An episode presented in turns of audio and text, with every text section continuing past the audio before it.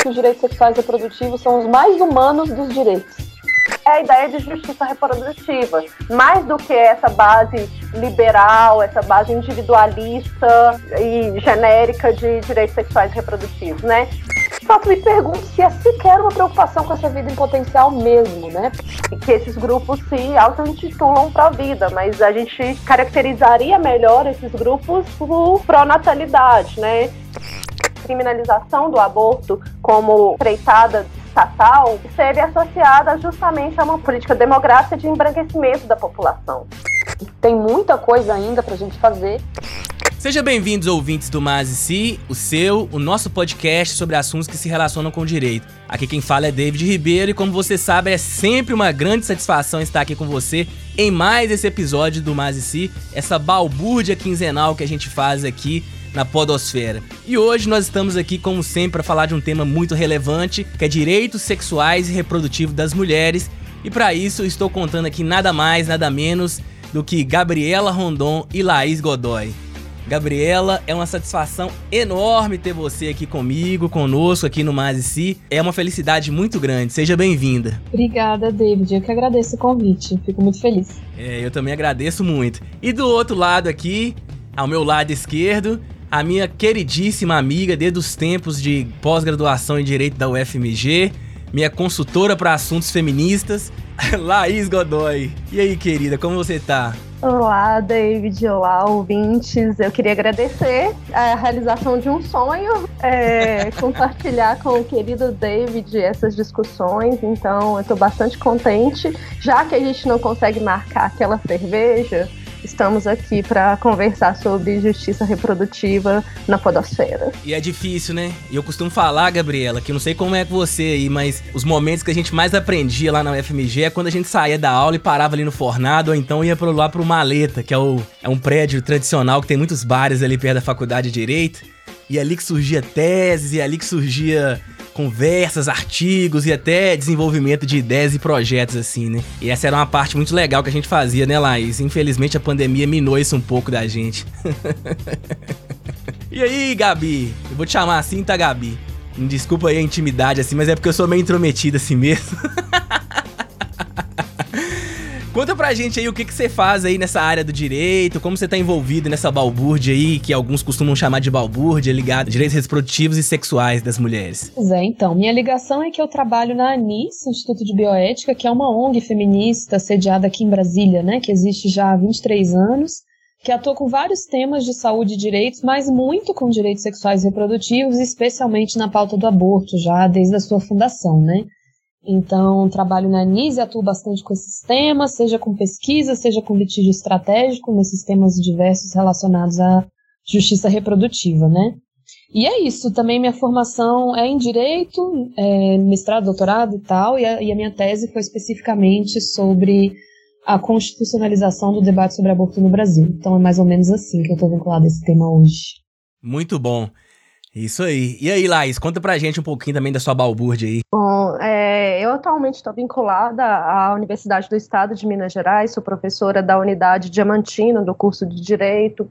Lá desenvolvo pesquisas e extensão no Observatório de Saúde Sexual e Reprodutiva, é, na verdade, no Observatório de Justiça Sexual e Reprodutiva, recentemente criado. E também fiz o mestrado e o doutorado é, estudando direitos sexuais e reprodutivos. O meu doutorado foi sobre acesso a tecnologias de reprodução assistida e incorporação do conceito de justiça reprodutiva no direito. Sou uma mulher feminista, interseccional, uma mulher branca com deficiência, bissexual e comprometida com todas essas questões de gênero e sexualidade.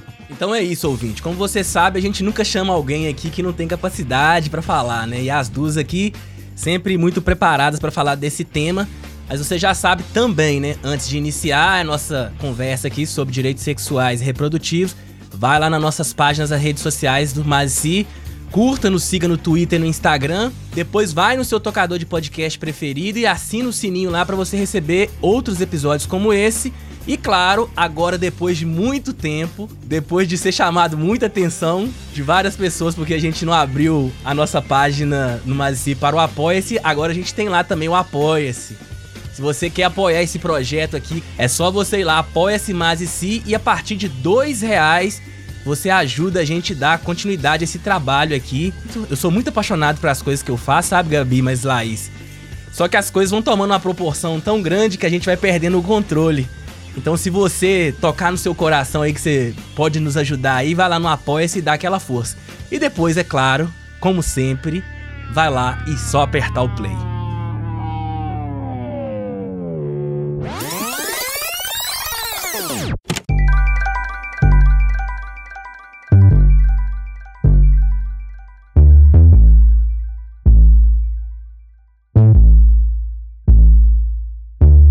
Então, gente, os últimos meses aí, eu não vou ficar dando palco para esse tipo de coisa, mas é, a gente viu que os últimos meses foi evidenciado muitos, muitas questões de abuso sobre a autodeterminação das mulheres aí, né?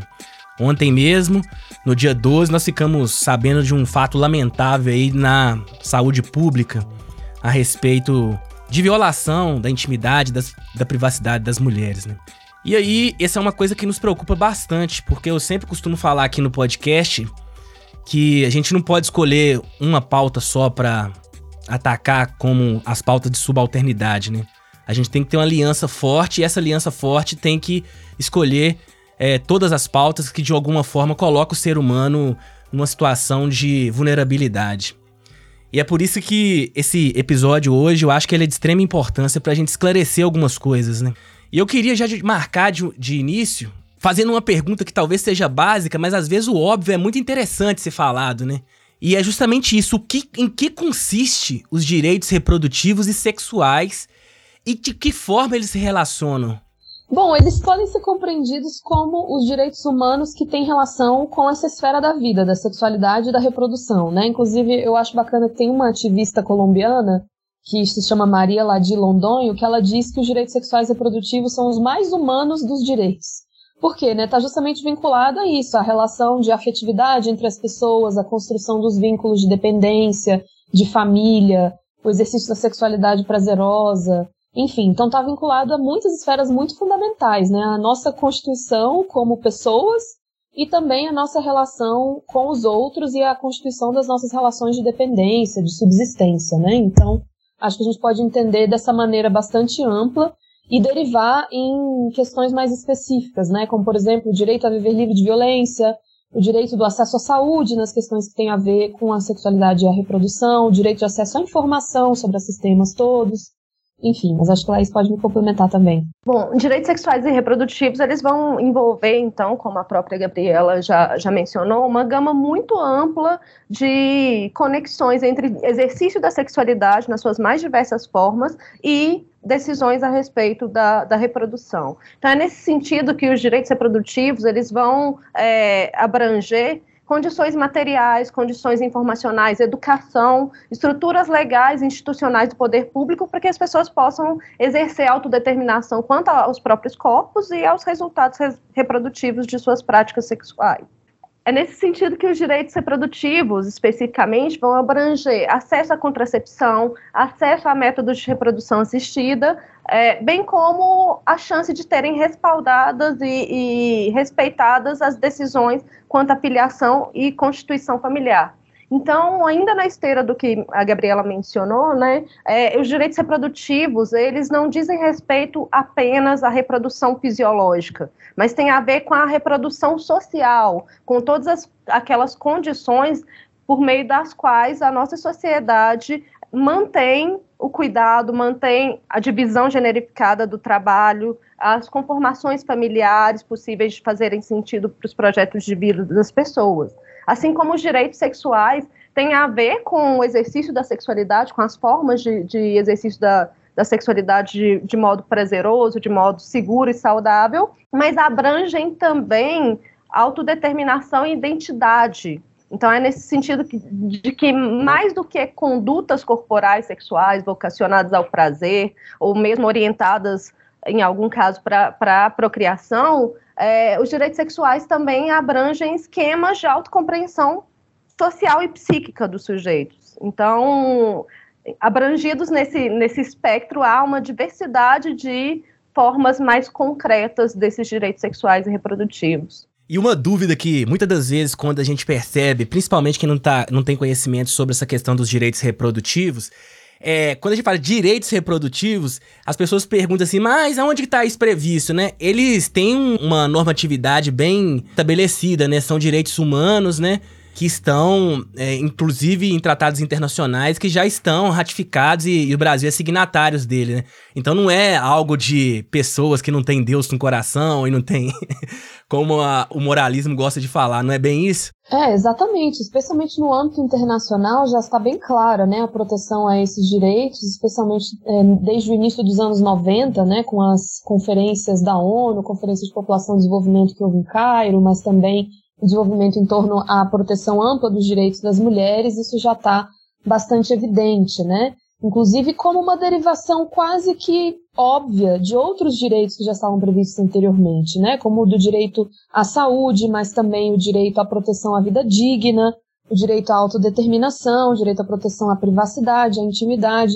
Então, de fato, é, inclusive pelos exemplos que a gente deu antes, né, foi possível perceber que qualquer configuração de, de existência humana, de relação de afeto, de criação de dependência, ela depende de uma proteção ampla desses direitos, né? Então não é só, inclusive, uma questão feminista, embora sejam as feministas que estejam levando adiante essa pauta de maneira mais explícita, mas diz respeito à vida de qualquer pessoa, né? Inclusive, se a gente olhar a partir de uma perspectiva ampla de justiça reprodutiva, ela engloba ainda uma, uma complexidade maior de direitos, né? Porque não significa só simplesmente a questão mais explícita, como a Laís estava falando, da reprodução biológica, né? Do acesso às condições de decidir ou não sobre ter filhos e quando tê-los e quantos tê-los, por exemplo, mas também as condições de subsistência, né? De viver uma vida que seja saudável, plena, de viver longe da violência urbana, por exemplo, de garantir que esses filhos nasçam e cresçam então, é, é bem evidente né, que isso faz parte é, dos projetos de vida da maioria das pessoas e, e dizem respeito a uma parte muito fundamental é, dos direitos humanos. Né?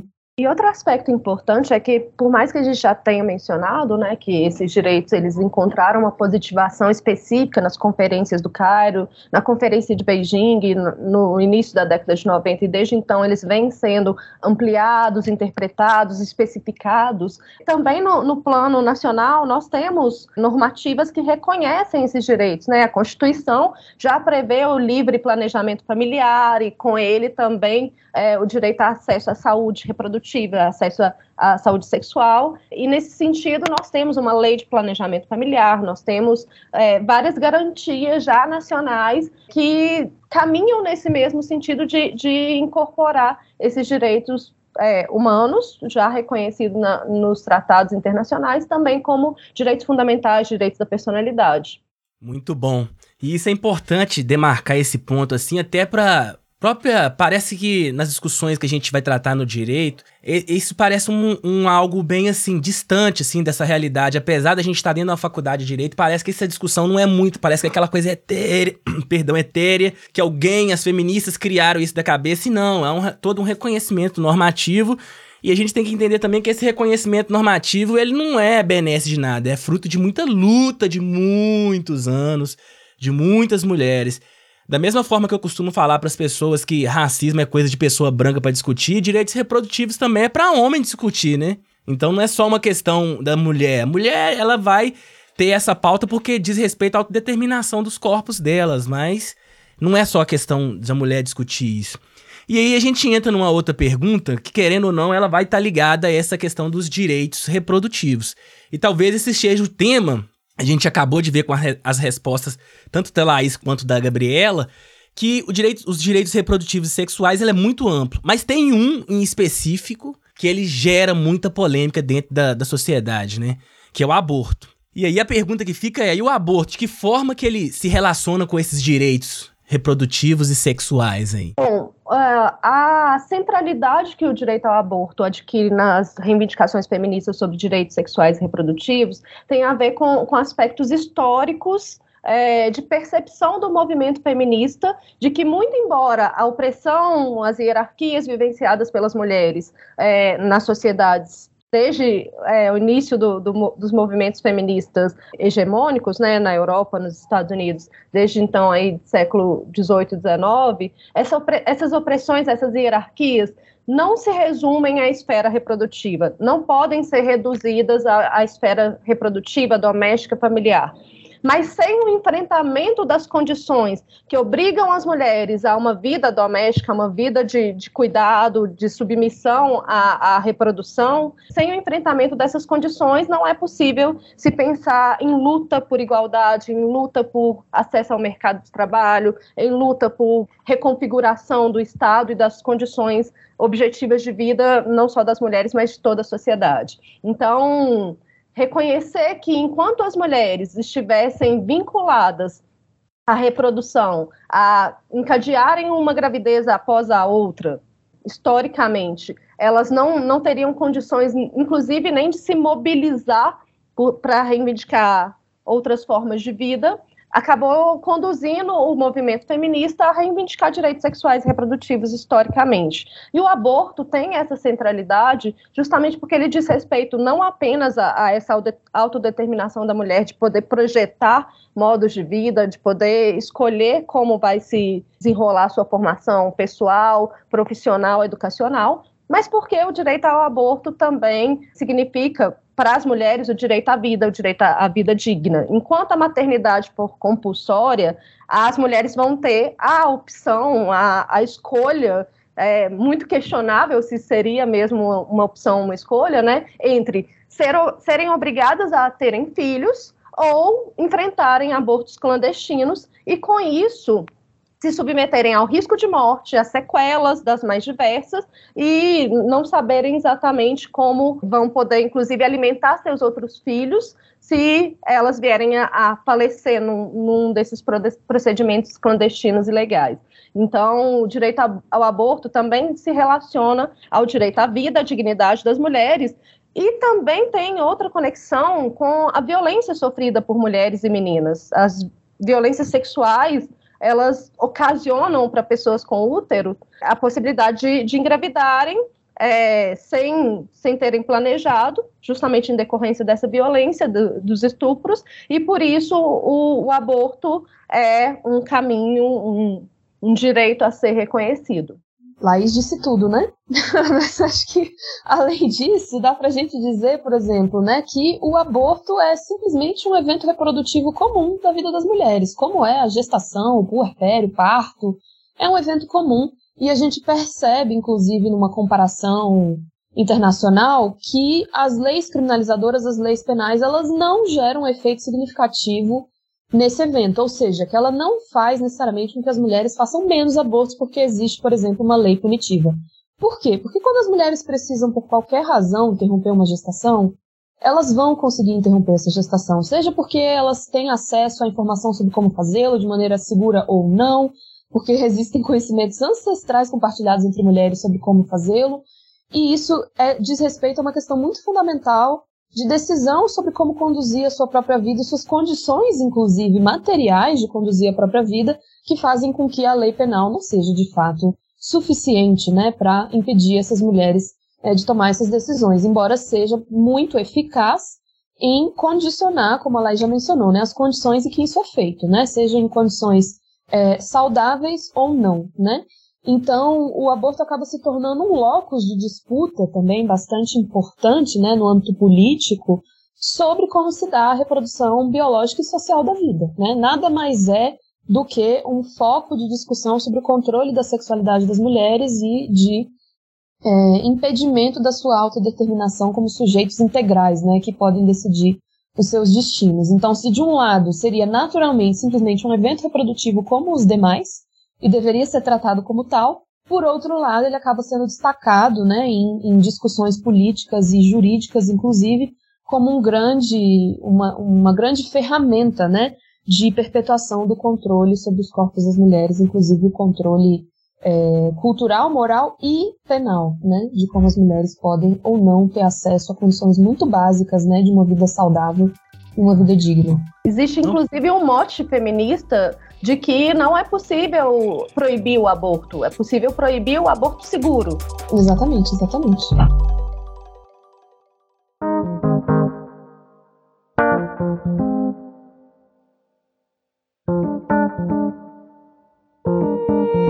Muito interessante essas duas falas finais, sua, tanto sua, é, Laís, quanto da Gabriela, quando que ela fala que a meta dos ancestrais, porque aí já enca encaixa uma nova pergunta aqui, né? Então a gente pode perceber que, como é algo natural, inerente à reprodução das mulheres, a questão do aborto, uma pergunta que a gente pode ser, que pode ser feita aqui agora: o aborto sempre foi crime no Brasil? E por que, que eu faço essa pergunta? Porque o Ministério da Saúde, aproveitando desses últimos eventos que aconteceram recentemente aí, publicou uma cartilha dizendo que em qualquer situação de, o aborto seria crime. E a gente sabe que isso é uma notícia falsa, né? Desde 1900 e, e 1890 é, já existem exceções é, ao aborto, assim. E eu queria que vocês falassem um pouco mais a respeito dessas condições. Quando que o Brasil começa a tocar nessa questão do aborto, né? Como crime. Pois é, a regulação é, do aborto é uma regulação moderna, né? Inclusive, se a gente olhar na própria história da Igreja Católica, nem sempre houve uma clareza sobre, inclusive, a compreensão de pecado ou de algo a ser é, controlado é, pela própria moralidade da Igreja Católica, né? Então, é, isso é, é preciso localizar historicamente a construção dessas formas de regulação, seja no campo da religiosidade, seja no campo mesmo da regulação estatal. Então, é possível perceber que é isso, né? Quando a gente faz essa discussão sobre a, a, a historicidade de como se regulam essas práticas, a gente pode perceber que elas não são nem naturais nem necessárias, né? E, de fato, para longe da institucionalidade, as mulheres têm desenvolvido historicamente as formas de interrupção da gestação e, e compartilhado nas suas redes de solidariedade, nas suas redes comunitárias, como fazê-lo, né? E por isso que a gente estava falando, inclusive, que é isso, não é possível proibir o aborto, é possível proibir o acesso facilitado às tecnologias mais avançadas que, é, de fato, garantem a interrupção da gestação de maneira segura e simples, inclusive, né? Que a gente hoje tem métodos que garantem de maneira muito simples. Então, o que o Ministério da Saúde tenta fazer, no limite, né, é uma propagação de desinformação, tanto para gerar insegurança e medo por parte das próprias mulheres e meninas, quanto, especialmente, talvez, por parte dos próprios profissionais da saúde. Porque é uma estratégia muito eficaz para, sem mudar a legislação, desmobilizar na ponta a política pública. Né? Você faz com que os próprios profissionais que deveriam estar ofertando esse serviço passem a se questionar e estar em dúvida se eles mesmos, por exemplo, vão ser perseguidos por essa prática e se então deveriam não oferecê-la ou então aumentar o grau de escrutínio que vão inclusive repassar essas mulheres e meninas para ver se elas são vítimas ideais, né? São aquelas que de fato precisam do acesso ao procedimento, se enquadram num certo parâmetro que garanta a elas o, o acesso ao aborto, né? Então é uma tentativa muito perniciosa do Ministério da Saúde de avançar nos obstáculos ao acesso previsto em lei, uma vez que não tem conseguido fazê-lo a partir da própria legislação, eles criam essas outras estratégias e subterfúgios, né? Eu acho que um ponto importante da gente ressaltar e sempre relembrar, né, são as três hipóteses de aborto legal é, admitido no nosso ordenamento jurídico, duas delas desde a década de 40, então desde a promulgação do nosso Código Penal, nós temos a descriminalização do aborto terapêutico, no caso de risco de, de morte para as mulheres, criminalização do, do aborto humanitário, que seria aquele é, de gestação decorrente de estupro. E aí é interessante rememorar essa história, né? É, que essa descriminalização ela não foi exatamente uma concessão do legislador à dignidade reprodutiva das mulheres, mas é, esse estupro era necessariamente entendido como estupro realizado por homem fora do casamento heterossexual, então justamente para garantir a continuidade do patrimônio na prole do, do marido, aquele legítimo, que não poderia, à época, é, cometer estupro conjugal, é, justamente por esse, esse motivo que se admitiu também a, a possibilidade de aborto em caso de estupro. E mais recentemente, com decisão é, da nossa Corte Constitucional, o STF, em 2012, na sede da, da DPF 54, a possibilidade de aborto de fetos anencéfalos. Então, o que nós temos aí são três previsões, ainda insuficientes, porque demonstram justamente que a nossa legislação ela, e o nosso ordenamento jurídico como um todo é bastante restrito na, na garantia do direito das mulheres à autodeterminação reprodutiva. Então, é nesse sentido que os movimentos feministas têm reivindicado a ampliação dessas hipóteses para abranger quaisquer situações em que as mulheres é, optem por realizar o aborto. Fazendo esse roteiro aqui, a gente acaba tendo que estudar bastante assim sobre o tema, né? Eu fui ver um, alguns históricos ligados ao aborto no Brasil e eu percebi assim que a primeira legislação que teve sobre aborto no Brasil foi com o Código Criminal de 1830 e mesmo assim só proibia o aborto cometido por terceiro. O, auto, o autoaborto só foi é, criminalizado a partir de 1890, que foi reproduzido em 1840, que a Laís trouxe aqui agora, né? E o mais interessante é que antes de 1830 a Igreja Católica proibia a questão do aborto, não por uma questão é, de pecado nem nada, mas era por questão demográfica para popular, para aumentar a população do território brasileiro, né? Então você percebe aí desde o início, desculpa eu falar dessa forma, mas parece como se o útero da mulher fosse uma incubadora para é, aumentar o número da população que aqui no Brasil fosse nascer assim, né? Então a gente percebe de desde esses inícios aí uma, uma grande tentativa de controle sobre os corpos das mulheres. Eu fiquei um pouco assim, como não é um tema que eu me debruço muito e disse para vocês que sou solidário à luta e tudo, mas a gente quando a gente se aprofunda para estudar, a gente fica um pouco abismado que essas arbitrariedades acontecem em todo momento, em todos os locais, né? Às vezes dos nossos lados, assim, né? E uma pergunta. que Pode falar, Laís. Esse aspecto é muito importante, David, porque ele remete à, à história mesmo da formulação dos direitos sexuais reprodutivos e da, da, das próprias ciências reprodutivas, né? E é, é até parte da, da minha sugestão final, né? Um texto da Angela Davis que analisa o contexto do, dos Estados Unidos, da formulação de políticas de direitos sexuais e reprodutivos, mas que também, de, em grande medida, cabe para o Brasil. Nesse texto do livro Mulheres, Raça e Classe, ela ressalta o quanto a proibição do aborto, a criminalização do aborto como preitada estatal, esteve associada justamente a uma, uma política demográfica de embranquecimento da população. Então, o aborto era proibido porque havia um temor de decadência da, da população estadunidense branca, na mesma medida em que eram estimulados, financiados programas de esterilização forçada, programas de esterilização em massa nas populações racializadas, sobretudo na população negra. Então, há também essa correlação entre aspectos eugenistas, neomalthusianos, demográficos, no controle dos corpos e de quais corpos são obrigados à, à maternidade, quais corpos são impossibilitados ou criminalizados quanto à reprodução. É, isso é bem pesado, né? Porque a gente já percebe pela fala de vocês, então, que ele, o aborto é uma das partes que diz respeito aos direitos reprodutivos e sexuais das mulheres. E uma outra questão importante que a gente pode pensar aqui é, já que a gente falou que é um direito, há, ter, há normatividade assegurando esses direitos, seja no âmbito interno quanto no âmbito internacional, então a gente não tem como escolher para as pessoas são destinatárias desses direitos, né? As mulheres, claro. Então não é um grupo específico de mulheres, né? E aí fica uma pergunta, né? Quem são as mulheres que abortam no Brasil e se existe alguma categoria específica de mulher que faz mais aborto? E quais são as mulheres mais prejudicadas pela proibição moral e religiosa? Eu faço essa pergunta porque a grande maioria do senso comum que diz respeito aos direitos reprodutivos e sexuais das mulheres, elas vão levar para esse campo da moralidade e da religiosidade. E pelos dados que eu é, coletei aqui de imediato, assim, a gente percebe que os dados de órgãos oficiais, inclusive do governo atual, de desmentem que é um grupo específico de mulheres. Eu queria que vocês comentassem sobre isso. Essa é uma ótima pergunta, David, porque inclusive é o que nos permite trazer essa discussão para o concreto, né? E sair dessa discussão que muitas vezes o direito, infelizmente, reproduz, né? É, de uma tentativa de decidir sobre esses temas lidando com imponderáveis morais, né? Numa abstração que de fato não dá conta de resolver a questão.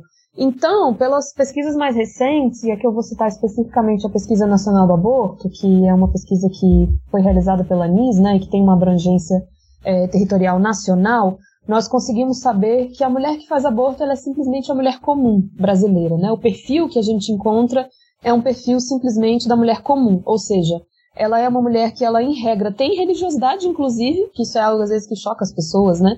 Mas isso não é surpreendente se a gente olhar a população feminina brasileira em geral. É uma população que, em geral, tem uma religião, né? E a divisão, inclusive, da proporção entre a divisão de fés, né? Ela é muito semelhante à própria divisão na população em geral. Então, majoritariamente elas são católicas, em segundo lugar elas, elas são evangélicas, e algumas poucas não têm nenhuma religião declarada. Elas, em geral, também têm filhos, o que não significa que todas elas tinham filhos no momento do aborto, mas elas, em geral, hoje têm filhos, vivem em algum tipo de configuração familiar em que elas têm, por exemplo, um companheiro. Então, isso já é, desmistifica um pouco, né? A gente pensar que a mulher que faz aborto é necessariamente, por exemplo, a adolescente, inconsequente, ou é aquela mulher profissional do sexo, ou é um tipo de mulher específica. Não, o que os dados nos mostram é que são as mulheres brasileiras. Em regra, são as mulheres brasileiras que, inclusive, sabem o que é a maternidade, não rejeitam necessariamente a maternidade, então também a gente sai um pouco dessa ideia de que ah, as mulheres que fazem aborto são as mulheres egoístas, né? As mulheres que não têm, enfim, nenhuma visão sobre solidariedade ou criação de laços de dependência e família. Não é isso, né? E, e, a gente percebe que, infelizmente, apesar de ser esse perfil que a gente pode dizer que as mulheres fazem aborto em qualquer classe social, são mulheres de qualquer raça, de qualquer idade durante né, todo o período da, da idade reprodutiva, infelizmente a gente vê que há também uma concentração entre as mulheres mais vulneráveis, né? Ou seja, as mulheres negras e indígenas e de algumas regiões do país, especialmente norte, nordeste e centro-oeste, elas fazem mais abortos do que as mulheres brancas e as mulheres do centro-sul do país, do sudeste e do sul especialmente, né? E aí por quê? A gente também precisa explicar um pouco melhor esses dados, né? Justamente não quer dizer que existem mulheres mais propensas a realizar aborto, mas existem outras condições sociais de acesso à saúde que façam com que que faz com que algumas mulheres tenham, uma, infelizmente, estejam em situações em que elas precisam com mais frequência recorrer a uma interrupção da gestação, né? E aí a gente pode dizer por várias razões, seja porque não tem acesso é, pleno à educação sexual, acesso pleno aos contraceptivos que são os mais adequados à sua saúde né, e às suas necessidades, seja porque são mulheres que com mais frequência vivem situações de violência, em situações de maior precariedade, em que elas não têm condições de fazer outro tipo né, de cuidado reprodutivo e planejamento reprodutivo, e infelizmente são mais empurradas à condição de ter que interromper uma gestação. E aí a gente também sabe por outros dados, né, que a gente tem também essa concentração, infelizmente, entre as mulheres que mais morrem ou têm outras consequências graves de saúde por aborto, né? E isso a gente tem a partir dos dados públicos, muito embora seja difícil produzir dados sobre morte por aborto, justamente por ser uma experiência clandestina, né? A gente sabe que a gente não tem uma noção real da magnitude do problema, mas a gente tem alguns indícios por aquelas situações que chegam ao Sistema Único de Saúde, e a gente sabe de fato que as mulheres que mais morrem, infelizmente, também são as mulheres negras em situação de vulnerabilidade. Em geral, as mulheres, por exemplo, as adolescentes também tem uma concentração importante entre as adolescentes ou entre as mulheres de mais de 40 anos. Então a gente vê, infelizmente, né, que essa lei criminalizadora, como a gente já falou antes, ela não tem o efeito de diminuir abortos, ela não tem o efeito de, de fato, proteger, entre aspas, a vida pré-natal, mas ela gera todas essas consequências nefastas, né? Para a saúde das mulheres e para algumas mulheres muito mais do que para outras, né? Só continuando neste corte que foi evidenciado pela própria pergunta do David e também foi ressaltado pela Gabriela no que diz respeito à religiosidade, à presença da religiosidade, né? Esses números da principalmente da pesquisa nacional de aborto nessa última edição de 2016 demonstram fortemente que a ausência de uma cultura social, institucional, laicas coloca em risco as próprias mulheres religiosas, né, na medida em que elas são aí grande maioria, inclusive, das mulheres que é, são expostas a maiores riscos de morte, de sequelas com abortos clandestinos e ilegais. E com isso, além da, de todos os aspectos é, institucionais e de garantia de procedimentos é, de saúde pública, de acesso a aborto gratuito, seguro, universal, a gente precisa pensar também, inclusive dentro do próprio movimento feminista, no, em modos menos estigmatizantes de reivindicar esse direito, né? Então, algo que, que precisa é, ter uma atenção crítica é a linguagem que, mesmo nós feministas, em alguns momentos, utilizamos para tratar de aborto e de direitos sexuais reprodutivos. O discurso importa fortemente, né? E quando a gente recorre a expressões como uh, ninguém é a favor, ninguém gostaria de fazer um aborto, o aborto é sempre um trauma, o aborto traz consequências psicológicas prejudiciais às, às mulheres. Essas afirmações, essa linguagem, é, são fortemente moralizantes e trazem uma culpa cristã, uma culpa que não necessariamente é vivenciada ou deveria ser vivenciada por essas mulheres, por essas pessoas com, com útero que, que abortam. Como a própria Gabriela já disse, né, o aborto ele pode ser simplesmente um procedimento médico, uma intervenção muitas vezes não mais arriscada que outras formas de intervenção médica que a que as mulheres são fortemente sujeitas, né? E o significado que esse aborto vai ter na trajetória, na história de vida de uma pessoa, somente pode ser dado por ela. Se vai ser um trauma, se vai ser um corte, se vai ser um momento difícil ou se vai ser a mera realização de uma decisão é, encadeada num, num, num processo de autodeterminação, isso só cabe à própria pessoa abortante decidir. Então, isso é um aspecto importante que a gente precisa tratar e, mais ainda, responsabilizar também os homens por essa demanda, responsabilizar os homens por essa reivindicação. Porque quando a gente fala em aborto, a gente está fixando, em grande medida, uma tendência tradicional de que às mulheres cabe o risco pela contracepção, às mulheres cabe o encargo da contracepção e da concepção, e as mulheres também vão ser as mais afetadas pela maternidade. Mas os homens também têm a responsabilidade pela contracepção, os homens também devem se responsabilizar na reivindicação pelo direito ao aborto.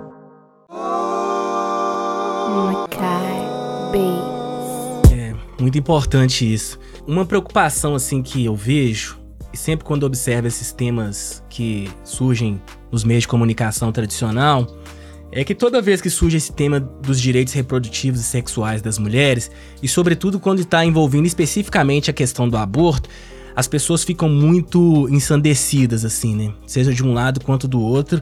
E não estou fazendo equiparações entre os dois lados, não.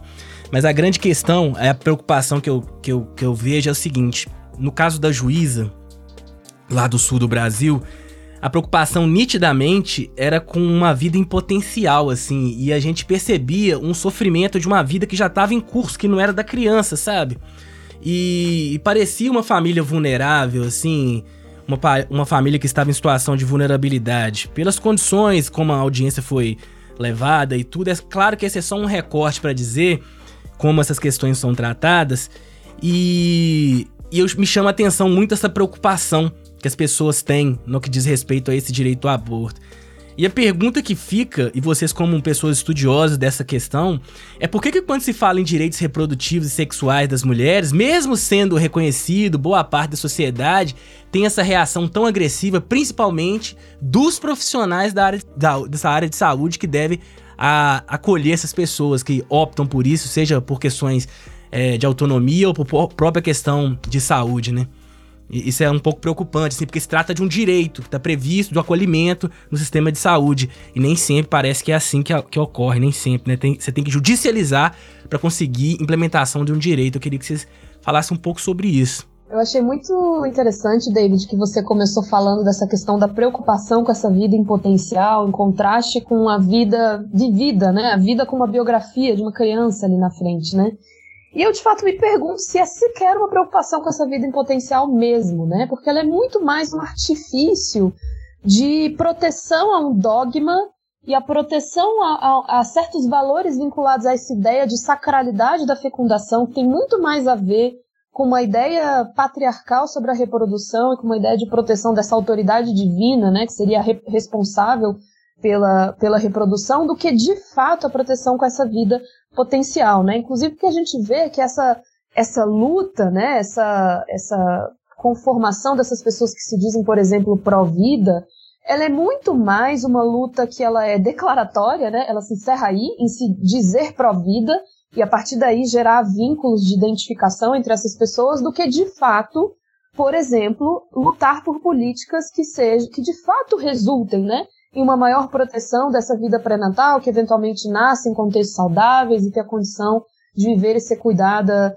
né, em famílias ou outras relações de cuidado que sejam é, significativas. Então, é isso, eu acho que problematizar um pouco o que de fato está é, no centro né, da luta dessas pessoas, me parece que não é um compromisso com essa vida potencial de fato, até porque se fosse, a gente teria é, também uma discussão um pouco mais significativa sobre se a lei penal tem qualquer efeito, né? Para essa proteção da vida pré-natal, e a gente chegaria à conclusão, que as evidências já são abundantes, de que não, né? De que, inclusive, para a proteção da vida pré-natal, você precisa de políticas mais complexas que elas estão no âmbito da saúde e não no âmbito criminal, inclusive para fazer com que gestações com mais frequência cheguem ao fim com o nascimento, né?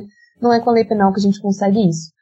Mas dito isso, acho que a gente também vai para outra parte da sua pergunta, que é com relação a, aos próprios profissionais da saúde ou em como funciona né, essa perpetuação do estigma que acaba gerando uma dificuldade de acesso para os casos previstos em lei.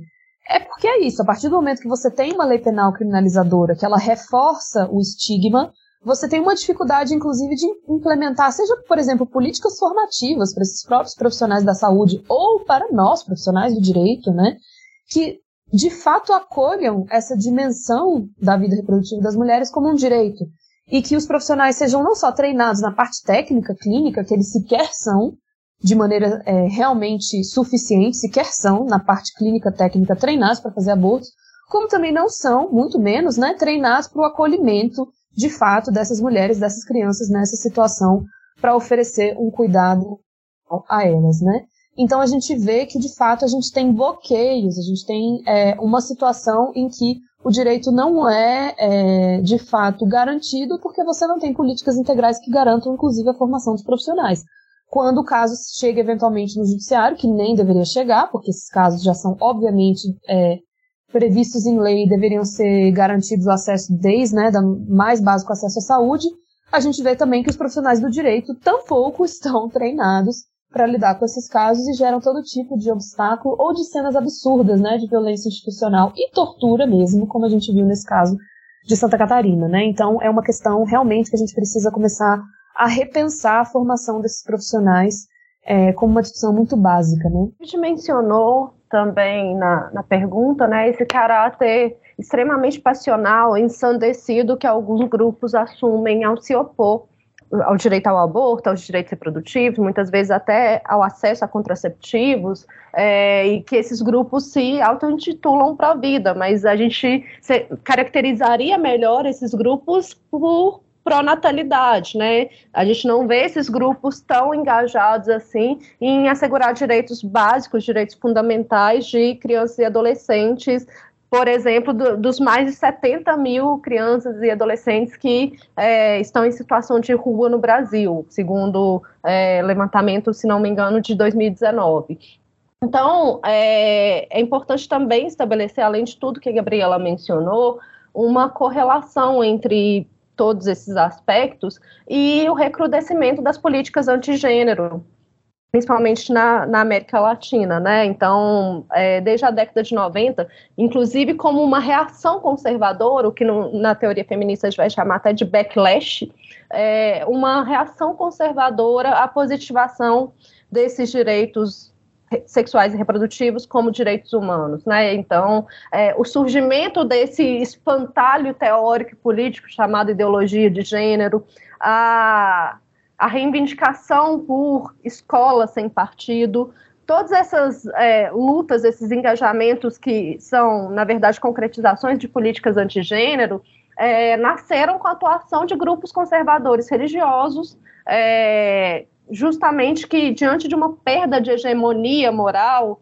sobre os comportamentos sexuais reprodutivos de seus fiéis, né, acabam recrudescendo os discursos apelando para uma noção de família tradicional, heterossexual, monogâmica, em que os papéis de gênero estejam bem definidos, em que a sexualidade seja submetida à procriação, e tudo isso é muito significativo porque, como a gente já havia dito, né, sexualidade e reprodução estão na interseção entre as esferas pública e privada da vida. Então, regular é, e, e se voltar ao, ao controle, ao domínio dos corpos feministas nesse âmbito da vida é também delimitar qual é a participação política, qual é a participação social que as mulheres podem ou não ter caso elas estejam submetidas, sobrecarregadas é, com o trabalho reprodutivo. Então, Inclusive, ao fazer referência, evocar essa família tradicional heterossexual, né, os governos de orientação neoliberal contemporâneos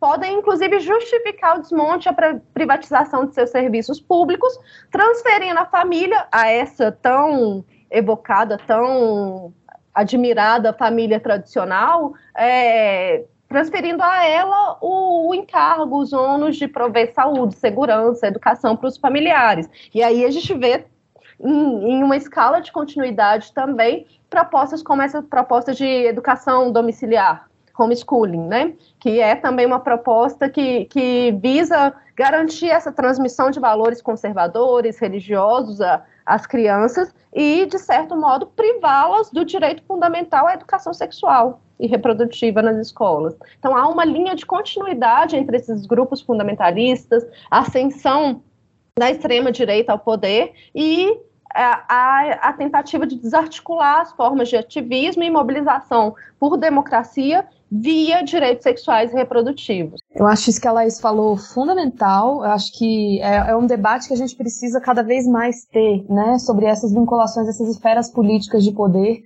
tendo como alavanca o discurso antigênero, né? Porque às vezes a gente vê as pessoas dizendo assim, ah, que contraditório, né? As pessoas se dizerem, às vezes, alguns grupos se dizerem que são liberais na economia, mas conservadores nos costumes. Como é que pode ser? Que liberalismo torto. E, na verdade, a gente vê que tem uma coerência interna, claro, né? Porque para um certo sistema neoliberal se manter, ele precisa, né, como a Laís falou, dessa privatização do cuidado, seja do cuidado das crianças, dos idosos, das pessoas com deficiência. Você precisa pressupor que essa esfera privada vai se manter com a manutenção de certos papéis de gênero bastante bem estabelecidos, né? Para que as políticas econômicas no âmbito público possam se sustentar por essa via, né? De uma desobrigação do Estado de, de fato, prover, por exemplo, políticas sociais que sejam fundamentais à subsistência das pessoas, né? Então não há contradição, na verdade, né? É fundamental. E é por isso que a gente vê que num governo como que a gente tem, ou tinha, né, até pouco tempo, a gente tem a, na verdade, a complementação de um ministério como Paulo Guedes e o Ministério de Damares, né? Mesmo que já não esteja mais no ministério, mas a gente sabe que essa é a figura política, né? Que orientou essa, essa conformação. Não há contradição nenhuma, elas são complementares e necessárias para esse avanço dessa extrema-direita, né? E essa questão dos direitos reprodutivos, a questão de gênero e a questão da sexualidade, eu posso, assim, dizer com muita propriedade que ela faz muita diferença, porque aqui em casa a Sofia tem 3 anos de idade, né? E ela já tem um livrinho pequenininho que chama Meu Corpo, Meu Corpinho. Então a gente, ela já, ela já sabe que não pode colocar a mão, ela não deixa colocar a mão nas partes que o livrinho fala, que só a mamãe, o papai, o médico que pode. E a minha, a minha esposa também é pedagoga, ela fez um trabalho sobre isso na escola recentemente com os meninos de, de periferia e tudo. E só dela fazer esse pequeno trabalho, foi uma aula, já descobriu. Eh, os próprios, as próprias crianças já denunciaram próprios casos de abuso dentro de casa. Chegando contando, ah, a professora falou isso e assim, tá acontecendo a mesma coisa em casa. Então, qual que é o medo de, de, demonstrar, de, de fazer com que as meninas, essas mulheres, essas adolescentes tenham condições de ter sua autodeterminação e seus corpos preservados, né? Não serem violados? Qual que é o medo disso? E aí parece que há um controle de natalidade feito pelo Estado de uma forma muito arbitrária sobre, sobre as mulheres, né? E aí entra essa questão também que vocês trouxeram aí, eu repito, a questão não só da incubadora para a questão demográfica, mas o útero da mulher como uma questão da incubadora para mão de obra para o capitalismo também, né? E aí você fica nessa toda nessa lógica perversa que a gente às vezes não quer lançar um olhar um pouquinho mais amplo sobre todas as violências que estão sobre essa discussão, né? E a gente cai numa outra pergunta aqui que eu acho que, apesar de ser muito relevante, a questão, acho que a América Latina tem uma dinâmica diferente. E por que, eu tô falando isso? Porque no último dia 24 de julho, a Suprema Corte dos Estados Unidos mudou o entendimento a respeito do aborto no país, né? Dizendo que o aborto não seria um direito que mereceria um, uma proteção constitucional e por isso a respeito do Pacto Federativo, caberia a cada Estado membro legislar a respeito. Essa decisão demonstra uma certa organização muito grande pela ala conservadora dos Estados Unidos, e a gente sabe desde muito tempo que a ala conservadora nos Estados Unidos tem se organizado contra essas lutas no aborto, muito em função do Pacto Federativo, que tudo que, gera, que rola nos Estados Unidos é em função do Pacto Federativo, da autonomia que eles têm para se autolegislar e auto-organizar, né? Para combater esses direitos sexuais e reprodutivos das mulheres. Querendo ou não, os Estados Unidos, ele é uma potência e ele é uma vitrine para alguns temas para o mundo assim. E aí eu lanço uma pergunta para vocês, como vocês acham que essa decisão pode emanar seus efeitos aqui pela América Latina e no Brasil? Vocês acham que ela pode ter algum impacto? Até porque a gente está vendo nos últimos tempos a América Latina caminhando num outro sentido, né? México, Uruguai, Argentina, numa, na contramão dos Estados Unidos. Eu queria que vocês comentassem a respeito um pouco disso. Eu acho que é claro, a gente não pode ser ingênuo de dizer que não haverá efeito, que não há efeito, né, de uma decisão de uma corte tão importante, né, com um poder imperialista tão grande como é a corte dos Estados Unidos na América Latina, porque de fato tem, né, não só em outros tribunais, como também no próprio debate político mais amplo, né? Inclusive avançando esse enquadramento bastante perverso, mas que não é novo, de dizer que as cortes, por exemplo, não têm nada a dizer sobre esse tema, que os tribunais não são os locais de decisão sobre essas matérias, que elas deveriam ser remetidas ao poder político originário, né, das próprias populações, dos seus estados, etc., pela via do legislativo. Isso é um argumento que, na verdade, ele é muito presente, né? A gente pode até ver que esse é o posicionamento, por exemplo, da AGU e da PGR dentro da DPF 442 que a gente tem pendente no Supremo hoje, né, dizer que essa não deveria ser matéria julgada por um tribunal. Apesar disso, como o próprio David estava falando no início da pergunta, né, eu acho que a gente tem um desenvolvimento constitucional muito mais complexo e muito mais substantivo nos últimos anos na América Latina, que também nos é, fornecem as ferramentas para fazer frente à influência que essa decisão pode ter. Então, inclusive enquadrando a questão do direito ao aborto é, de maneira diferente, né? Inclusive baseada em outros direitos de maneira muito mais é, integral do que a discussão dos Estados Unidos, né? Que acho que, como a gente falou, foi muito em torno dessa questão do direito à privacidade, essa ideia de que as mulheres teriam uma esfera de liberdade de decisão junto com seus médicos, né, junto com os profissionais da saúde sobre a possibilidade de interrupção da gestação, na América Latina não é nesses termos exatamente que se dá o debate, né? Ele é muito mais de uma maneira ampla é, dentro da configuração do direito à saúde, ou seja, também pressupondo não só a possibilidade de decidir, mas também a ideia de que o Estado deve garantir as condições em que esse acesso à saúde para a possibilidade de interrupção da gestação deve se dar. Então, de que maneira o Estado deve proteger essa, essa decisão reprodutiva como algo fundamental é, do ponto de vista da proteção dos direitos das mulheres, né? Então, uma compreensão também mais ampla sobre direito à vida digna, né? E o direito à saúde também nas suas várias dimensões, inclusive na dimensão da saúde mental. Tudo isso está desenvolvido de maneira muito complexa nos debates feministas que ressoaram, né, nas mudanças institucionais que a gente teve em vários países da América Latina recentemente, nos dão muito mais vocabulário para de fato entender como não tem como o direito ao aborto não ser enquadrado como um direito fundamental, né? Vinculando a todas essas outras é, proteções, a gente tem um cenário bastante diferente do que o cenário nos Estados Unidos. Eu concordo integralmente com Gabriela, sobretudo com esse, esse reforço da importância dos feminismos latino-americanos, encampando uma ressignificação do direito ao aborto, né? Na medida em que o direito ao aborto nos Estados Unidos foi uma proteção no, do âmbito da privacidade, sobretudo é, reconhecida em função da, da necessidade de se proteger o médico que realiza o aborto, ao passo que no, na América Latina esses movimentos que têm conquistado avanços, seja em termos de decisões judiciais, seja seja em termos de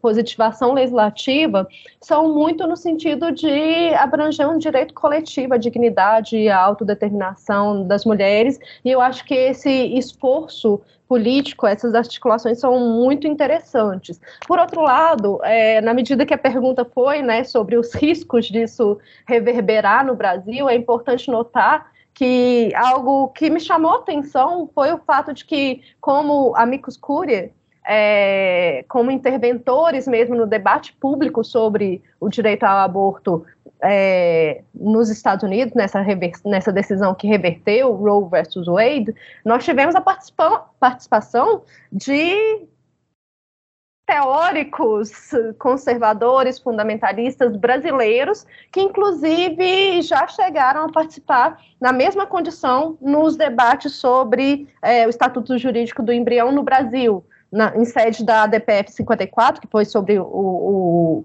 teto anencéfalo, e também quando se discutiu no STF a lei de biossegurança, a constitucionalidade da lei de biossegurança. Isso no, nos remete ao fato de que a gente tem que enfrentar que assim como o movimento feminista tem uma tendência transnacional, as redes antigênero e que vão tentar obstacularizar o acesso a esses direitos sexuais e reprodutivos, não só o aborto, também têm força internacional. Então é nesse sentido que isso nos exige vigilância constante e não tomar por dados esses direitos, né? A própria decisão é, que reverteu o Roe foi muito significativa nesse sentido, porque o relator chegou a fazer menção que com essa reversão do, do, do direito é, ao aborto como direito constitucional é, nos Estados Unidos, estava aberta a possibilidade de se rediscutir outras questões como acesso a métodos contraceptivos, casamento entre pessoas do mesmo gênero e outras decisões anteriores da, da mesma corte constitucional dos Estados Unidos que também evocavam o direito à privacidade para poder reverter conquistas individuais, de liberdades individuais, é, na medida em que esses direitos nos Estados Unidos estão fortemente assentados nessa ideia de privacidade, de autonomia. Então, é nesse sentido que esse cuidado precisa ser tomado em fazer um acompanhamento, um monitoramento das redes antigênero que atuam no, no mundo, né, não só no Brasil, na América Latina, e mais ainda, nos inspirarmos nos exemplos que nós temos é, na América Latina, que são muito significativos. Né? Nós tivemos aí a positivação de leis pela Argentina sobre o direito ao aborto em dezembro de 2020, é, decisão de cortes constitucionais da Colômbia e do México neste ano e também em 2021, reconhecendo o direito ao aborto, e mais ainda, está para ser votado em setembro, né, é, ser submetida a um plebiscito a proposta de inclusão do direito ao aborto na Constituição do Chile. Então, é algo aí que é bastante significativo em termos de conquista de direitos e também de possibilidade que o, os movimentos feministas, os movimentos de mulheres, os movimentos por justiça reprodutiva no Brasil se espelhem nessas estratégias e nessas possibilidades de luta. Eu não tive acesso particularmente assim à decisão da Suprema Corte dos Estados Unidos, mas esse argumento, por exemplo, que as cortes não deveriam decidir sobre essa questão, é um, um argumento um tanto quanto frágil, até do ponto de vista da teoria da Constituição. Afinal de contas, as cortes elas são contra-majoritárias. Né? Então, quando você tem um grupo de mulheres que estão desprovidas e estão, se encontram dentro das minorias políticas, é, o papel dela fazer essa defesa, sabe?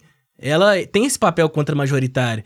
E quando você joga pra galera dizer que essa é uma questão legislativa, ainda que o argumento seja frágil, não tenha levado sobre a questão da saúde pública, como a América Latina tem traçado esse, esse tema, e é uma questão de saúde pública, porque isso, de certa forma, diminui o risco, como o Uruguai conseguiu diminuir, é, zerar as mortes na natalidade de mães, né, no momento de, de dar a luz ali, com a questão do aborto, isso é importante dizer, é, é um dever, é um, é um direito constitucional, ainda que seja nos Estados Unidos com, com qualquer coisa. Então você vê um aparelhamento da Suprema Corte dos Estados Unidos muito forte, uma articulação muito pesada por parte do conservadorismo. Não sei, sabe? Não é uma decisão que, que eu me debrucei sobre ela, mas a princípio, do ponto de vista da teoria da Constituição, acho que é um argumento. Eles gostam muito de se aventurar como o espelho no que diz respeito às leituras democráticas do direito, e essa foi uma, uma regressão muito grande no que diz respeito a direito e proteção de direitos fundamentais. E se me permite uma parte aí no seu comentário, que eu diria inclusive que é um argumento cínico, né? Porque essa Demais. corte, logo antes de decidir a reversão de Roe, teve aquele caso sobre armas, né? Em que se decidiu, na verdade, restringir o poder dos estados de restringir o acesso a armas, né? Então, dizendo que os estados não poderiam limitar o direito fundamental de acesso a armas, muito embora alguns estados estivessem avançando em legislação. Também sob o fundamento da privacidade. Exato. Então, assim, é, inclusive, não, a gente pode ver de maneira bastante evidente que não há coerência jurídica, a coerência é ideológica apenas, né? Então eles fazem todo esse argumento, não, é uma decisão neutra, nós estamos protegendo o pacto federativo. Existem até pessoas que estão discutindo, ah, mas sob esse ponto de vista, o voto majoritário da corte teve até coerência, porque de fato está protegendo o pacto federativo. Espere lá, né? Está protegendo o pacto federativo se você desconsidera, nesse caso, então, que mulheres tenham qualquer direito fundamental que se reflita na Constituição. Porque aí você está dizendo, então, que a Corte não pode regular nenhuma lei estatal, né, muito embora ela possa estar em, em direto conflito com direitos fundamentais das mulheres, inclusive não atendendo ao próprio fim que se destina, né? Ou seja, você tem leis péssimas que não diminuem, direito ao, não diminuem o acesso ao aborto, né? não diminuem a ocorrência de abortos, mas são bastante eficazes para matar mulheres ou fazer com que elas tenham graves sequelas de saúde. A corte não tem nada a dizer? Essas leis vão continuar sendo vigentes, muito embora tenha evidência de que elas não servem para nada e maltratam mulheres, então beleza, se, se essa for a visão, então isso é um ótimo pacto federativo, né? É simplesmente deixar as mulheres morrerem e você se abster a qualquer tipo de controle de constitucionalidade. Ok, então não precisa de tribunal, afinal, né? Para que precisa de tribunal constitucional? Se ele não serve para justamente revisar esse tipo de lei, né? Então é um argumento cínico, inclusive. Eu concordo plenamente, mas fazendo aquela ressalva, não tive acesso à decisão mas por questões de acesso ao que eu já vinha acompanhando em outros momentos, assim, né? E aí, gente, chegando ao nosso final aqui, a gente não pode também só pautar nas questões das desgraças que acontecem a respeito desse tema, né? Até porque, como a própria Angela Davis fala, essa questão da liberdade, fazendo uma alusão a ela aqui, a liberdade é uma luta constante. Então, a luta por direito é uma luta constante. E ela está aí, de certa forma, de certa forma não, ela está ligada às disputas e lutas por reivindicações desses direitos. E vocês aí, na, as mulheres que o digam nessas conquistas desses direitos ao, ao longo desses séculos aí, né? E aí que fica uma pergunta que é importante aqui, uma perspectiva futura, de que forma vocês analisam a proteção dos direitos sexuais e reprodutivos das mulheres daqui para frente? Principalmente, é claro, no chão que a gente pisa aqui, que é esse Brasil brasileiro. Aqui. Diante de um cenário que, por um lado, pode ser bastante desanimador, por exemplo, com todas as ocorrências cotidianas no Brasil, com a reversão da, da decisão de Roe versus Wade nos Estados Unidos, mas que também aponta por saídas criativas, saídas articuladas do movimento feminista na América Latina, é, a nossa aposta tem que ser sempre radicalizar esse, esses movimentos por direitos sexuais e reprodutivos, inclusive questionando criticamente a própria noção de direitos sexuais e reprodutivos. Né? É muito interessante ver como que os movimentos de mulheres negras, indígenas, nos Estados Unidos, mas também no Brasil, fortemente na, na América Latina, né, tem questionado é, a base individualista, a base liberal em que se sustentou a ideia de direitos sexuais e reprodutivos, sempre firmadas numa ideia de escolha, numa, numa noção de, de decisão individual que pode ser facilmente cooptada pelo mercado, né? Eu estudo especificamente tecnologias de reprodução assistida e é muito visível o tanto que essa ideia de escolha é facilmente traduzida na noção neoliberal de indivíduo econômico, uma empresa de si, que diante de um catálogo de possibilidades reprodutivas ofertado pela, tecno, pelas tecnologias de reprodução assistida, realiza aí as suas opções e pode é, se, se autopromover ou chegar a algum sucesso reprodutivo. Então, essas, esses movimentos de mulheres negras, indígenas, mulheres racializadas, movimentos de mulheres trabalhadoras, têm investido fortemente num conceito que eu acho que é fundamental.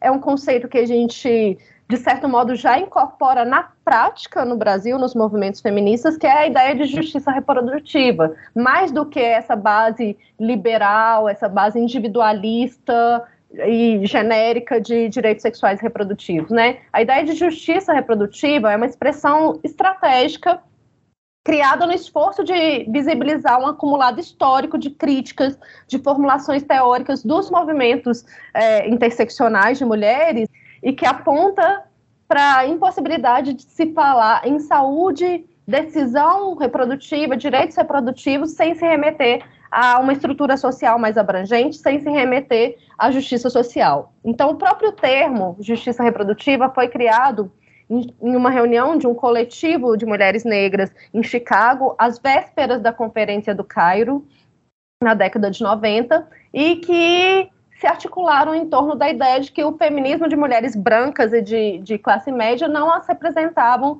em demandas por saúde reprodutiva, por direitos reprodutivos, justamente porque, uh, além desse eixo fortemente é, acentuado pelos movimentos liberais de, de mulheres brancas e mulheres de classe alta, mulheres de classe média, é, no sentido de enfatizar o direito a não ter filhos, o direito à escolha, também é necessário entender outros eixos da justiça reprodutiva.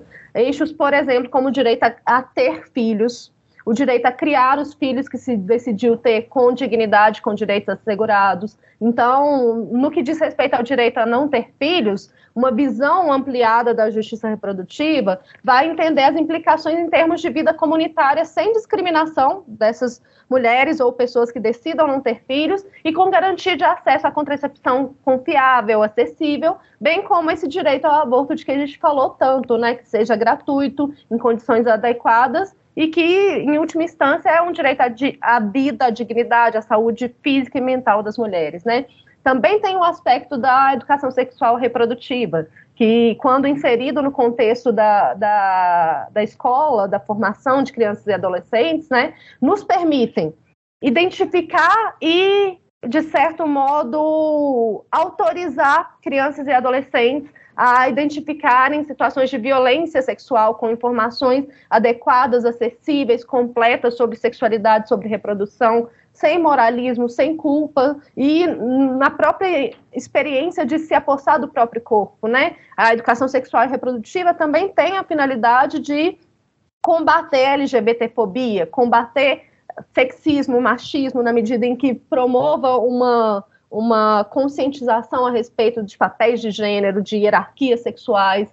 Então, é nesse sentido que também a educação sexual e reprodutiva não se volta somente a, a, a qualificar crianças para evitarem infecções sexualmente transmissíveis, ISTs, né? Mas também tem esse aspecto de formação de uma sociedade que se espera que seja democrática e plural e que, inclusive, assegure já no momento da, da formação dessas crianças, das, dos adolescentes, também condições de dignidade. Então, a gente pensa é, nos direitos a permanência na escola sem evasão, sem expulsão da escola, de crianças trans, de crianças LGBT no geral, né, que possam inclusive exercer desde já seus direitos de identificação com nome social, enquanto ele não, não for alterado juridicamente, é, direito de crianças recém-nascidas intersexo de não sofrerem cirurgias de designação genital quando do nascimento.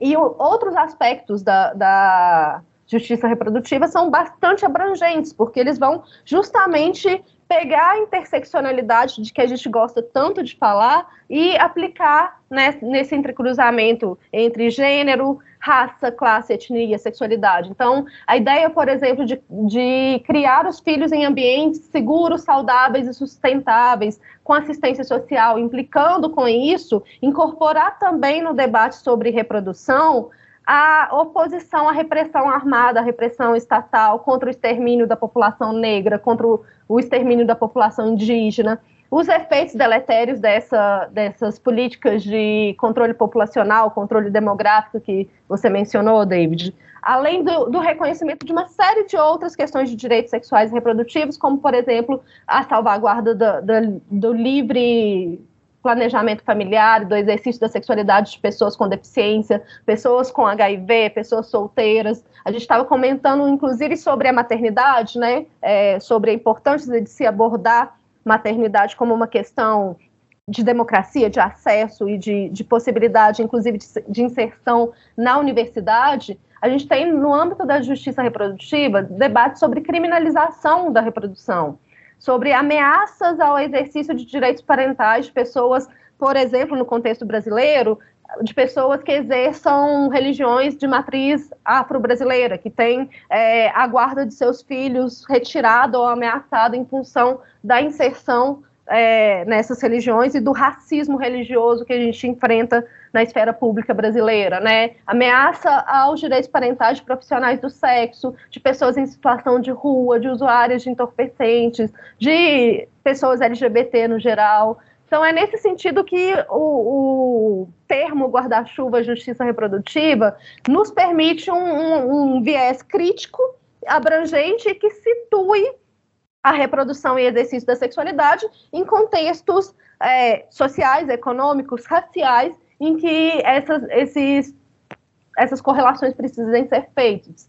E é nesse sentido que é, justiça reprodutiva é um termo potente, porque ele vai nos permitir olhar para essas várias situações e enquadrá-las também como situações de direitos sexuais e reprodutivos. Então, nesse sentido, é, a possibilidade de é, saneamento básico, o direito à segurança alimentar, tudo isso vai ser abrangido também nesse nesse termo e nessas discussões, o que vai aumentar o potencial crítico mesmo da nossa mobilização. É nesse sentido que, à medida em que esses debates são feitos, estão sendo feitos no Brasil, já há bastante tempo, e não é nenhum tipo de governo fascista autoritário que vai inviabilizar esse debate, né? É, esses governos, eles são, inclusive, respostas conservadoras às conquistas de direito, às mobilizações, às articulações que temos conseguido fazer ao longo das últimas décadas, é nesse sentido que esse debate ele continua e ele vai se tornando cada vez mais potente. Gabriela? Com certeza, ainda concordo integralmente com o enquadramento proposto pela Laís, e aí dá para ver que, na verdade, as lutas são múltiplas, né? Elas estão em muitas frentes e tem muita coisa ainda para a gente fazer,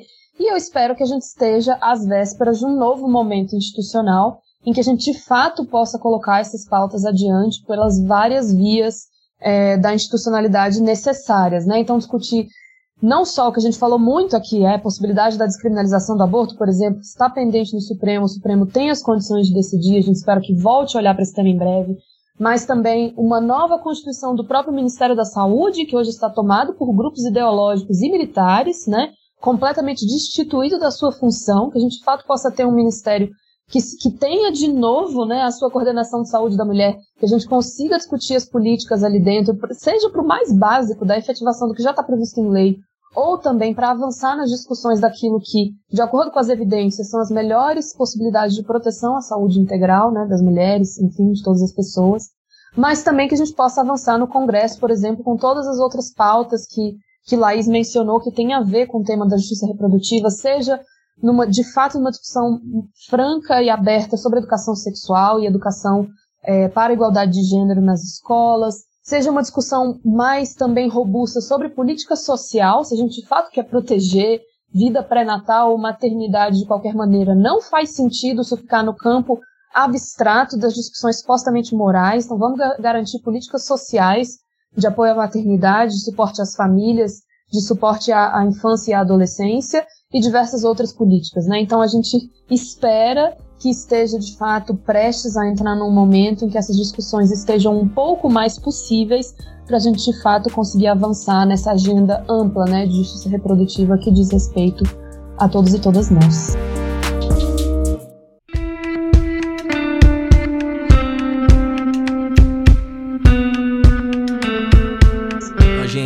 Eu não tenho nem como agradecer, assim, é, essa aula que vocês duas deu aqui, né, pra mim, pros ouvintes, e principalmente eu falo pros ouvintes homens que estão escutando aí, que esse é um assunto principalmente para vocês. Né? Claro que as, as mulheres que estão escutando esse assunto também é para esclarecer sobre a sua autodeterminação, é da gente, enquanto homem, tem que olhar para isso com mais atenção. E agora a gente chega num momento especial aqui, finalzinho do, do episódio, só justamente para indicar referências. Quando eu falo referências, não diz respeito tão somente a leituras, né? É qualquer tipo de, de material que possa instruir as pessoas, os ouvintes que estão tendo acesso a episódio para conhecer um pouco mais sobre justiça reprodutiva, conhecer sobre mais direitos reprodutivos e sexuais das mulheres. Aí fiquem à vontade aí para fazer as considerações de vocês. Eu vou começar com o que eu já tinha mencionado antes, né? A importância dos debates no direito virem para o concreto, de fato lidar com as evidências e parar de tratar dos temas como se eles fossem possíveis de ser resolvidos abstratamente. É, eu sugiro a pesquisa que a gente já comentou antes, a Pesquisa Nacional do Aborto, tem duas edições, tanto a de 2010 como a de 2016, são artigos do campo da saúde pública, mas muito importantes para qualquer pessoa que queira discutir de fato quais são os efeitos da criminalização do aborto no Brasil, qual é a magnitude da realização do aborto no Brasil. São artigos curtinhos, acessíveis na internet, é só colocar Pesquisa Nacional do Aborto no Google que vocês encontram. É um estudo desenvolvido pela professora Débora Diniz, com o professor Marcelo Medeiros e o professor Alberto Madeiro. E é, é bastante importante para a gente entender, né, de fato, qual é o cenário que a gente está lidando.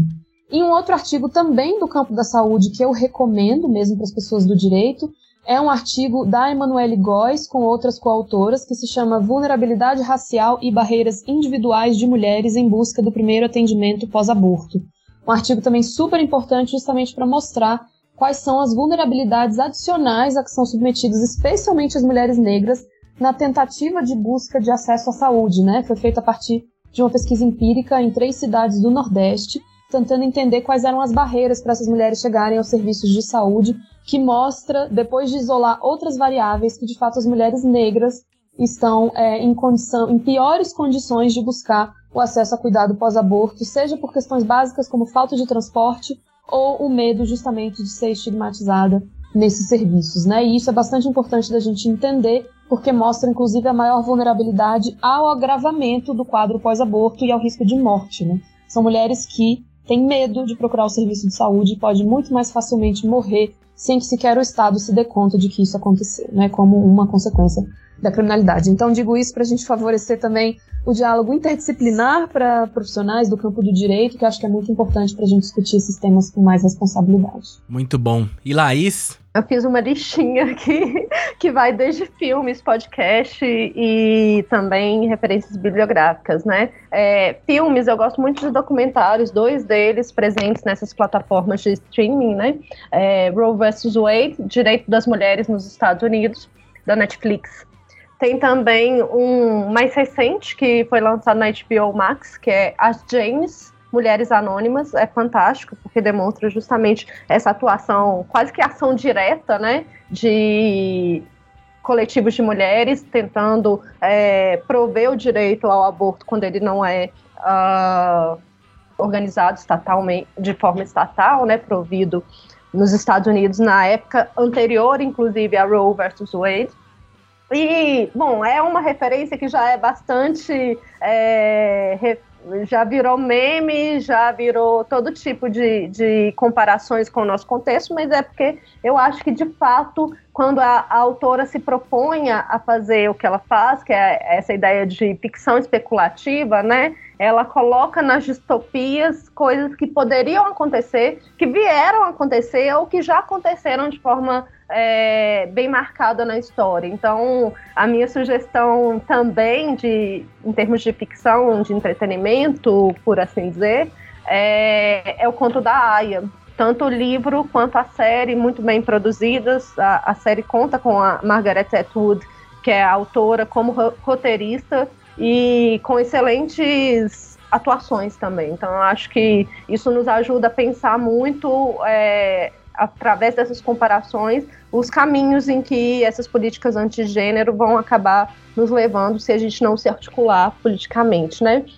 Gosto também muito do podcast Nem Presa Nem Morta, que fala sobre todas essas questões e que é, é bastante interessante. E por fim, em termos de referências bibliográficas, né, coisas para serem lidas, é, eu mencionei já o capítulo Racismo Controle de Natalidade e Direitos Reprodutivos, da Angela Davis, no livro Mulheres, Raça e Classe, em que ela faz justamente essa contextualização do direito ao aborto, como que ele como que ele assume dimensões e significados específicos para mulheres negras, diante do fato de que mulheres negras foram criminalizadas, impedidas de se reproduzirem é, historicamente, inclusive com a imposição de esterilizações forçadas, né? É, e é nesse sentido que eu também indico, assim como a leitura da Pesquisa Nacional sobre Aborto, né, o relatório de 1993 da Comissão Parlamentar Mista de Inquérito sobre incidência de esterilização em massa de mulheres no Brasil, que foi algo muito significativo para a gente pensar é, direitos sexuais e reprodutivos, e é bastante atual, muito embora é, essa comissão tenha se dado aí no, no início da, da, da, década de 1990 e tenha, de certo modo, impactado a produção da lei de planejamento familiar brasileira, ainda assim nós observamos com alguma frequência muito, é, muito hostil, muito problemática, a ocorrência de é, esterilizações forçadas no Brasil, esterilizações sem consentimento, laqueaduras em que as mulheres muitas vezes não têm a possibilidade sequer de apresentar defesa, ampla defesa e contraditório nos processos judiciais em que elas são liminarmente esterilizadas, né? E são mulheres negras, são mulheres pobres, em situação de rua, muitas vezes é, estigmatizadas pela utilização de drogas. Então, é nesse sentido que esse debate continua bastante contemporâneo, bastante atual. É, e muito em breve eu poderei indicar também a minha tese que vai sair em livro, mas é, eu mandarei exemplares para os colegas, né, para Gabriela e para o David, para que a gente possa também colocar essa tese em debate. E, ainda bem, eu gosto muito de receber livros. e eu vou dar um eu vou dar um pitaco aqui também, que eu vou indicar uma, uma cartilha feita pela ANIS, Instituto de Bioética, Direitos Humanos e Gênero, que é Aspectos do Atendimento ao Aborto Legal, Perguntas e Respostas. Essa cartilha é muito boa e me auxiliou muito na produção desse roteiro aqui também. Então eu aconselho essa cartilha aqui.